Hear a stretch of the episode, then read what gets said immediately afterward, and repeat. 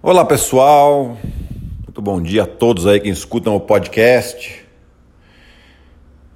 Estou é, chegando aqui para falar dessa, dessas duas grandes semifinais que nós vimos hoje, né, entre onde a Espanha ganhou da Austrália e a Argentina continua fazendo uma história muito linda aí, ganhando da França, né? É, antes, antes de a gente começar a falar dos jogos, os recados aqui de sempre, né? Acessarem o blog, né, o ggblog.com.br. A partir de semana que vem já com algumas novidades além de podcast. É, acessem, é, também me sigam lá nas redes sociais, né, Giovanoni12 no Twitter e no Instagram e Guilherme Giovanoni no Facebook. Bom, vamos começar aqui falando da, da primeira semifinal, né, que começou às 5 da manhã para os fortes aí que são realmente muito apaixonados ou que conseguem acordar cedo, né, para ver esse jogo. E a, a, Austrália fez um belíssimo jogo, né? É, conseguiu controlar toda todo o ritmo do jogo, todo a, a pontuação desde da metade do primeiro quarto até o final do jogo.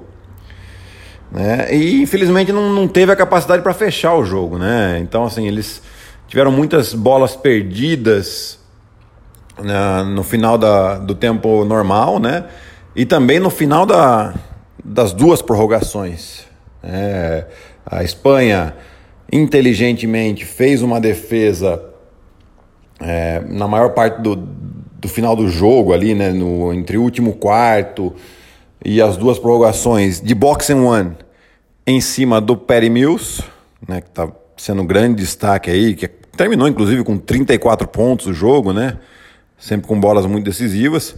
Mas isso tirou, tirou de ritmo os outros jogadores, né? A gente não teve tantas bolas de três, um aproveitamento de 25% só da Austrália e vem exatamente por causa dessa falta de ritmo, é, onde você confunde um pouco o ataque tirando o principal jogador, onde o cara que está marcando ele não, não ajuda ninguém, né? Fica único exclusivamente é, em cima, ficou em cima do pé de Mills ali, muitas vezes com o Sérgio Lu, né? Que é um excelente defensor, né?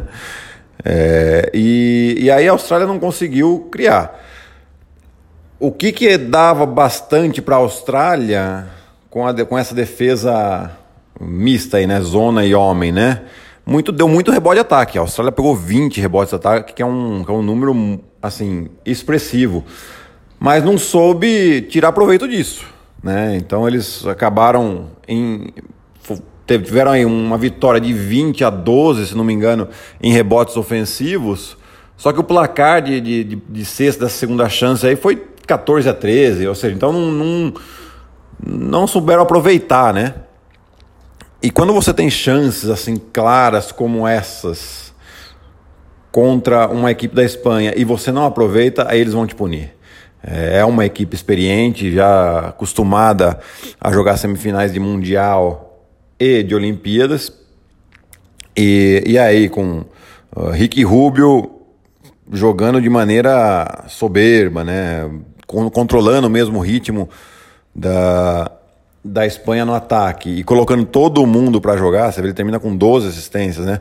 Mark Gasol fazendo uma partida memorável, com 33 pontos também, né? mostrando toda a sua experiência.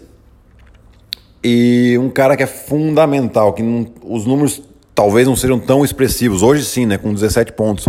Mas uh, os momentos em que ele mete a bola, que é o Sérgio Lu, né?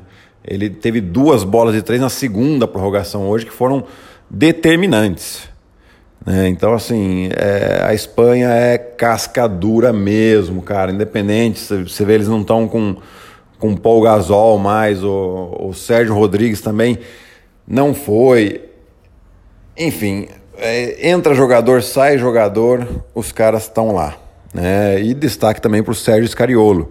Né? Para quem acha que assistente técnico não, não conta muito, principalmente na NBA, é, olhe as defesas que o Toronto Raptors fez nas finais da NBA e compare com essa defesa box que a Espanha fez nessa semifinal. Ou seja, é tudo. Eu, eu não tenho dúvida que na, o Toronto ali teve muito mérito do Scariolo também na parte tática. E hoje ele colocou toda essa é, essa sua inteligência é, para funcionar na equipe da Espanha. No ataque também eles é, sempre muito inteligentes, atacando é, de maneira eficiente, principalmente no pick and roll, né? Atacando as ajudas, enfim. Então a Espanha é, é um caso para ser estudado.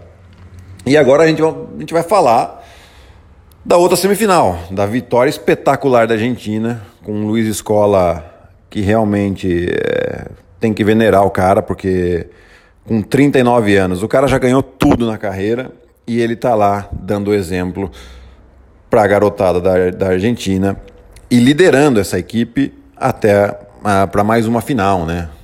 A Argentina volta à final depois de 17 anos, quando foi a final do, do Mundial de Indianápolis em 2002 e acabou perdendo para a Sérvia e Montenegro. De maneira bem duvidosa ali também, aquela final que eles perderam. Né? E. Bom, o... vamos analisar um pouquinho como a Argentina jogou, né, cara? Eles, obviamente, físico, no físico, eles são uma, eram, são uma equipe mais baixa que a equipe da França, né? E como é que eles tiraram proveito disso? Eles começaram com a pressão na bola desde o começo do jogo. Então o armador não tinha é, folga desde que pegava na bola de um fundo bola que seja. E, e não só isso, né? negando as linhas de passe, fazendo com que a França jogasse a 9 metros da cesta.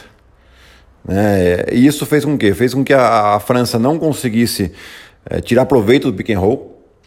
É, ficou muito na dependência do Fournier criar e obviamente ele fez os pontos dele, mas acaba forçando muito a bola, né? E, e depois disso, obviamente, a, a Argentina completava a defesa muito bem com rebote de, de defesa, né? Então não permitindo muito, muitos rebotes de ataque para a França, que é um ponto forte, né? Ou seja, terminou com 11 rebotes de ataque a França. O Gobert, que é um cara que vai sempre muito bem, pegou um só.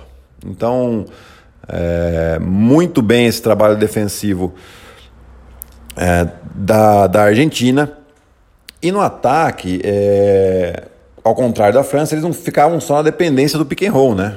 É, colocavam óbvio, muita, muita bola é, nos pivôs, principalmente com escola, né? Sabendo que ele tem uma capacidade é, incrível no poste baixo ali, trabalho de pés maravilhoso. Depois para terminar, ele vai muito bem. E então a, a equipe da, da, Argentina envolvia muito bem todos os jogadores no ataque. Apesar de ter um destaque do Escola com 28 pontos, mas você vê que todos ali estão sempre em, em, em, ritmo, né? A gente vê com, com Campasso, que termina com 12 pontos, o, o também muito bem, com bolas decisivas, o Gabriel Deck vindo do banco, né? um jogador que é, tem uma leitura de jogo muito boa também, sabe aproveitar, atacar as ajudas, né? Ele ali jogando de quatro, então ataca muito bem quando o seu homem ajuda. E isso é, fez com que a Argentina dominasse. Agora, falar mais um pouquinho de escola, se a gente pega como ele começa o jogo, né? Ele começa um jogo muito agressivo, muito ofensivo. E isso passa uma mensagem muito clara para os companheiros. Ele sabe dessa liderança dele, então ele, ele passa para os caras que, olha, eu estou no jogo, fiquem tranquilos, joguem tranquilos, que eu vou assumir a responsabilidade quando precisar. E é exatamente essa mensagem que ele passa no começo e depois, obviamente, no final, com duas bolas de três que ele matou e praticamente liquidou a fatura. É... Lógico, a gente vai, conforme vai passando o Mundial, a gente vai, vai vendo o que vai acontecendo e vai mudando de opinião, mas para mim hoje não teria como não dar o MVP do Mundial para o Escola. Né? A gente sabe que essa votação é feita antes da final também, provavelmente, né? E eu acho que até pelo que ele fez na carreira, seria muito, muito legal que ele fosse MVP aos 39 anos. Bom, final no domingo aí entre Espanha e Argentina. É, são duas equipes muito aguerridas que, que assim, tem é, a competitividade muito, muito acirrada entre eles, né? E, e fizeram até um amistoso antes do, do Mundial, onde a Espanha ganhou. Mas a gente já viu que isso não quer dizer nada, né? Então, pô, esperamos uma grandíssima final entre Argentina e Espanha. No domingo eu volto para fazer mais um podcast para falar dessa grande final que a gente vai ter. Um abraço a todos, até mais, pessoal.